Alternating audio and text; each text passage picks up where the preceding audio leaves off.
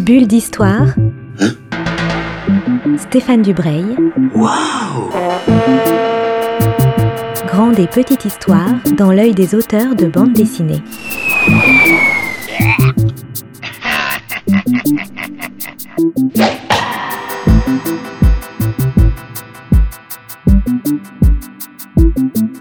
Bonjour à toutes et à tous les auditeurs de Art District. Je vous emmène dans la sixième bulle d'histoire avec Emily Gleason, une formidable euh, autrice ou, ou auteur de bande dessinée qui a eu un prix euh, très important au Festival d'Angoulême. Et on est dans la librairie La Planète Dessin, donc chez mon copain euh, Jérôme Brio, qui nous accueille pour cette interview. Bonjour Émilie. Bonjour Stéphane. Je donne le titre de votre album, c'est Ted Drôle de Coco. On, va expliquer un peu ce que ça, ce que ça veut dire.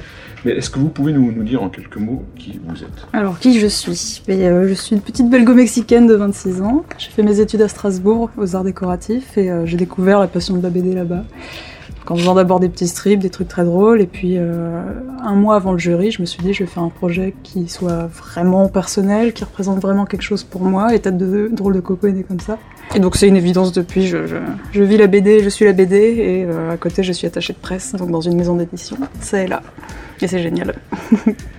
Donc le titre est drôle, déjà Ted Drôle de Coco. Oui. Est-ce que vous pouvez nous dire qui est Ted, si c'est vraiment quelqu'un? Alors oui, Ted est vraiment quelqu'un, c'est euh, librement inspiré de mon petit frère de 23 ans, qui est autiste Asperger.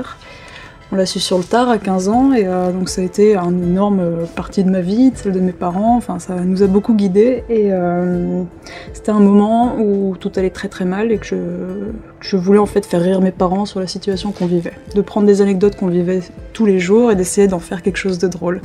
Donc j'y ai joué par les couleurs, par le personnage qui est très caricaturesque, caricatural, et, euh, et, juste donner une autre vision de, de l'horreur qu'on pouvait vivre euh, vraiment au quotidien. Oui, parce que Ted, c'est pas forcément le prénom de votre petit frère. Non. Ted, c'est un acronyme. Exact. Vous pouvez nous, nous dire Donc c'est ce le trouble ça- envahissant du développement et c'est euh, synonyme donc de l'Asperger, de- du syndrome qu'il a, qui, euh, qui est un syndrome en fait assez commun mais très peu méconnu en France. Donc là je vous parle d'une époque où c'était même certains médecins euh, refusaient de l'admettre ou ne voulaient pas connaître ça et, euh, et donc euh, ouais ouais. C'est vrai qu'il y a plein de gens connus en fait qui, euh, qui sont Asperger, des célébrités et autres. Je parle souvent de Mr Bean bêtement parce que c'est un personnage qui pour moi a toutes les caractéristiques et qui est un personnage rigolo donc t'as des de ça aussi l'idée de faire rire.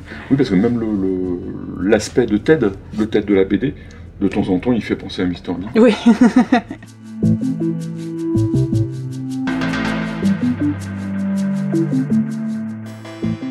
Pourquoi vous avez voulu raconter euh, l'histoire de votre petit frère, mais aussi la vôtre, celle de vos parents, parce qu'il y a toute votre famille, Ouais. des amis de votre frère, des personnages qui arrivent, qui partent, qui, qui, qui viennent. Je dirais que c'était euh, finalement très cathartique pour moi parce que c'était pour la première fois de ma vie d'essayer de me mettre à sa place, regarder le monde à travers ses yeux et non plus les miens, essayer de comprendre mon frère que- qui était pour moi un parfait inconnu jusqu'alors et que je n'avais jamais cherché à, à comprendre réellement. Et donc euh, c'était un énorme travail d'observation et euh, de, bah, de reprendre toutes les anecdotes en famille, euh, de- de- d'essayer de d'en tirer quelque chose qui puisse parler donc plus à des gens qui eux n'ont aucune idée de ce que c'est euh, par la suite. Alors je me perds un peu, mais c'est vrai qu'au début donc c'est né pour mes parents et puis au fur et à mesure que je m'avançais dans le projet, je me suis rendu compte qu'il y avait vraiment quelque chose à dire et que je pouvais m'adresser donc à des néophytes en fait de ce qu'était le syndrome pour essayer de leur expliquer de manière pas didactique, donc très émotionnelle, le témoignage que mon frère a vécu, mais d'essayer à travers ce personnage tête de mettre tout le monde à, sa place.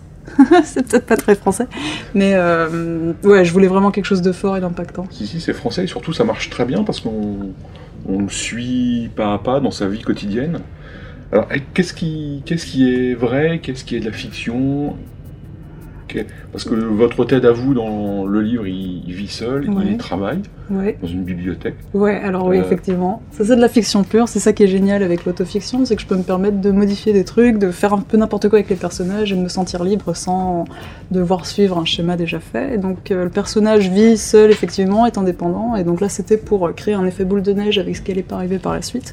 Montrer que c'est un personnage qui pouvait vivre normalement et qui, à cause d'un petit grain de sel et de poussière, allait complètement perdre ses repères et, Et la BD, elle allait prendre son sens là aussi. Oui, c'est-à-dire qu'il y a des travaux sur sa ligne de métro, Ouais, et là, c'est la catastrophe commence. exactement. Le schéma qu'il avait tous les jours euh, est perdu, du coup, il ne sait plus comment réagir, il n'a pas d'initiative, et ça, c'était le début de, de tous les problèmes qui arrivent ensuite.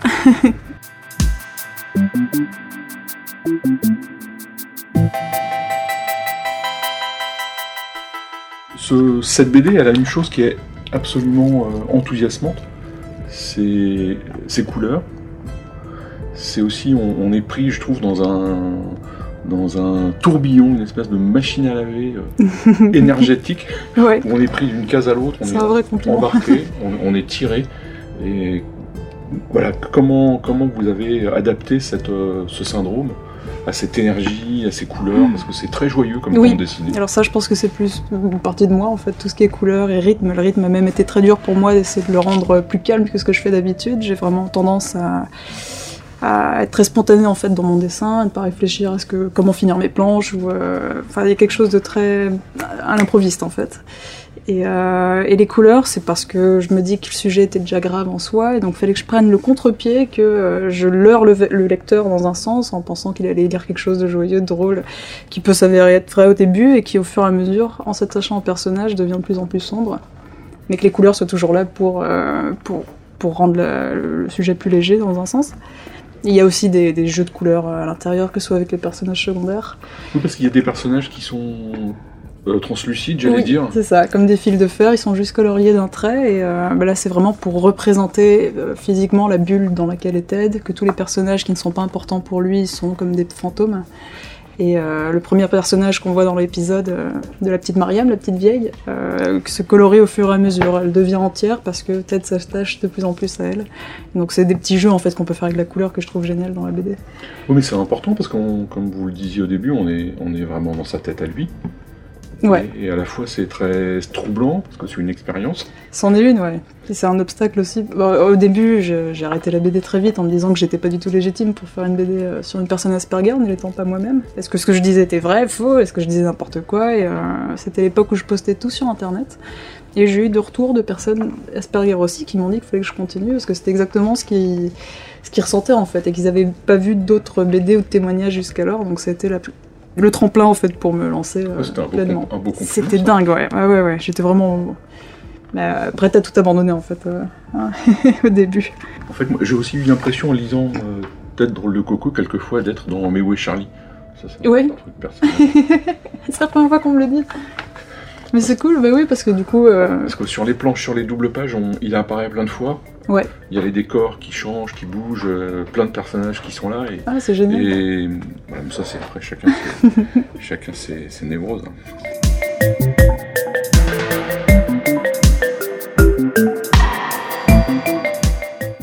Vous parlez de votre, famille du côté cathartique. Est-ce que votre famille l'a eu? Oui, alors ils ont suivi au fur et à mesure. J'étais assez fière de leur montrer les avancées et qu'ils puissent euh, compléter aussi vis-à-vis de comment ils leur sentaient la chose. Enfin, le- la situation. J'ai demandé à mon frère si je pouvais déjà faire une BD sur lui et il m'a dit non. C'était assez catégorique, mais vivant à 600 km de là, je l'ai faite quand même en me disant qu'il y avait vraiment un sujet à voir. Et euh, je leur ai juste pas fait lire la fin à mes parents avant que ce soit publié. La fin étant euh, dramatique, on va dire, ou euh, assez forte. Et, euh, et là, je voulais avoir le, le plein pouvoir pour pouvoir Mhm. dire ce que je voulais. Mais ouais, ils étaient vraiment très présents. Vers la fin du livre, votre, votre frère est hospitalisé. Enfin, il est traité dans un. On sait pas, votre frère en tout cas, Ted, parce que je sais Ouais. pas, on ne sait pas si c'est votre frère. C'est un monde très dur, même si c'est un endroit où on soigne et où on prend en charge des gens qui ont des tas de syndromes gens qui sont censés aller mieux. qui euh, sont censés aller mieux en sortant. Pourtant, c'est pas forcément le cas. Est-ce que vous l'avez vu? Est-ce- Oui, alors là, C'est- directement inspiré aussi de son vécu. Euh, je voulais pas stigmatiser le corps médical ou les éducateurs qui ont fait un énorme boulot. euh. Mon frère restait deux ans dans une espèce d'hôpital euh, semi-indépendant où il vivait en colocation avec d'autres personnes comme lui. Ou euh, plus, plus atteinte. Et euh, ça a été le début de problèmes, surtout dus aux médicaments en fait, qu'il était mal diagnostiqué. Et, euh, et, donc il avait tous les tocs, ce qui fait que c'est devenu impossible. Et là, je voulais représenter plutôt le, le fait qu'on ne comprend rien à ce qu'est l'autisme et qu'on va les mettre dans des endroits qui ne sont absolument pas faits pour eux et qui vont du coup réagir et régresser alors que c'est pas du tout le but. Et sans pour autant donc montrer ben ouais, tout le corps médical de mauvaise manière, c'était pas mon but non plus. Parce que j'ai jamais personnellement été à un rendez-vous. C'est toujours que des dires de mes parents ou des éducateurs ou des autres personnes qui vivaient là qui m'ont inspiré à faire cette partie-là. Et surtout bah, de ce que je voyais quand tu revenais en, week-end ou quand on allait le voir. Mais, euh... Mais c'était une des parties les plus dures à dessiner aussi pour le coup. ah oui, oui, j'imagine, euh, j'imagine bien parce que c'est, euh, ça peut être, oui, presque douloureux de dessiner ça. Ouais, oui, parce que ça reste très, très autobiographique en soi. Oui, c'est euh, aussi. Une personne avec qui j'ai vécu toute ma vie, quoi. Donc, euh... vous racontez la vie de votre frère et d'autres personnes, mais c'est aussi la vôtre. C'est vrai qu'il y a la, bah, la petite sœur euh, qu'on voit dans quelques pages, qui me représente littéralement, la petite peste de l'époque, euh, mais que je voulais un peu effacer parce que c'était pas le but de ma BD d'avoir mon propre avis, sinon celui de mon frère, qui est un exercice pour moi qui, qui m'a vachement servi depuis, quoi. C'est dingue. La relation avec mon frère a complètement changé grâce à cette bande dessinée. Et, euh, et je pense que c'est la première chose qui m'a fait, le... ouais, que je dirais, qui m'a fait le plus de bien en faisant ça. Euh, Émilie, je vous remercie euh, beaucoup. On s'est dit pas mal de choses. Je pense que ça a dû donner aux auditeurs l'envie de lire cet album absolument drôle, génial, bouleversant, très beau en plus. Voilà, donc il faut pas se, priver et on peut le trouver dans toutes les bonnes euh, librairies. Ça vaut 17 euros et c'est publié par les éditions Atrabile, qui est une maison d'édition suisse. Suisse, ouais, de Genève. Je vous remercie. Ben, merci à vous. Au revoir. Bulle d'histoire. Bulle d'histoire avec Stéphane Dubreuil. Une émission à retrouver le mardi et le samedi à 10h30. Mm-hmm.